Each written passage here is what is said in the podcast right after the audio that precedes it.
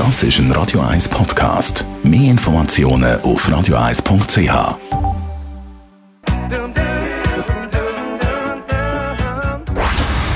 Dr. Age.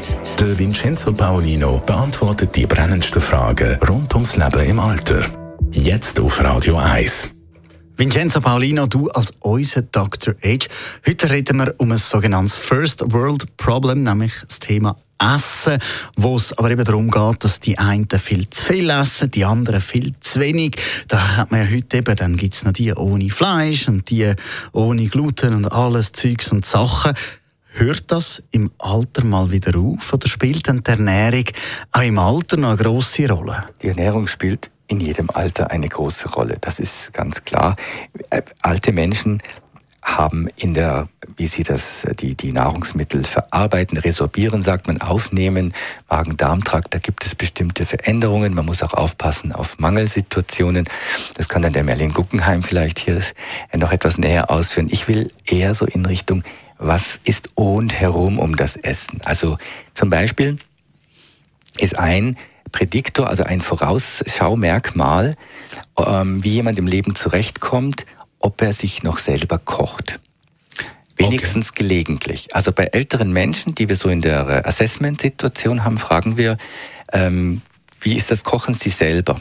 Und wenn jemand dann das bejaht, also mindestens ein paar Mal die Woche, dann ist das eigentlich ein sehr gutes Zeichen, weil es geht ja nicht nur darum, dass man jetzt die Zwiebeln äh, schneidet, sondern auch darum, dass man überlegt, was kaufe ich ein, gehe ich selber einkaufen und so weiter, Einkaufszettel, also planerische Fähigkeiten. So banal es klingt, eben das Kochen ist wichtig. Also geht es dann aber nicht nur ums Physische, sondern effektiv auch ums Psychische, also zum eben im Kopf fit bleiben, weil man dann muss überlegen, was das man will kochen und das Ganze auch muss posten und schauen, dass man nichts vergisst. Genau, also wenn ich heute jemand in der, in der Beratungssituation haben würde, dann würde ich ihm eher empfehlen, selber zu kochen, statt jeden Tag ins Restaurant zu gehen. Sicher, auch mal ins Restaurant, aber auch diese Tätigkeit nicht einfach schleifen zu lassen. Wenn es jetzt gerade Leute gibt, die vielleicht am Schauen sind wegen einer neuen Wohnsituation, sei jetzt das im Altersheim oder sonst so eine Lösung, die wir auch schon da besprochen haben auf Radio 1, auf was soll man schauen, wenn es jetzt eben auch noch ums Essen geht? Also ich würde darauf, also weniger darauf achten, ob da jetzt ausschließlich gesund gekocht wird. Also das ist für mich, also es geht in dem Alter auch um Genuss.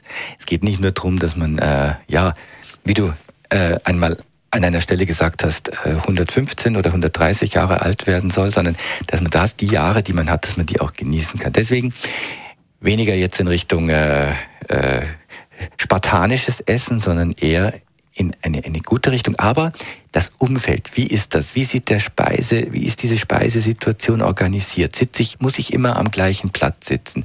Sind das ähm, Bewohnerinnen und Bewohner, wo man sich auch kann äh, selber organisieren, wie man sitzen will? Das, das sind so Sachen. Und wie ist der Service? Wie ist es angerichtet? Dass es schön ist, dass es lustig ist und dass man auch Lust bekommt zum Essen. Denn Durst und Appetit nehmen je nachdem bei Menschen auch ab. Danke vielmals, Vincenzo Paulino, Dr. H. da auf Radio 1. Das nächste Mal wieder, heute in einer Woche oder jederzeit unter radio1.ch. Dr. H. Jeden Sonntag auf Radio 1. Unterstützt von Alma Casa, Wohngruppe mit Betreuung und Pflege rund um die Uhr. www.almacasa.ch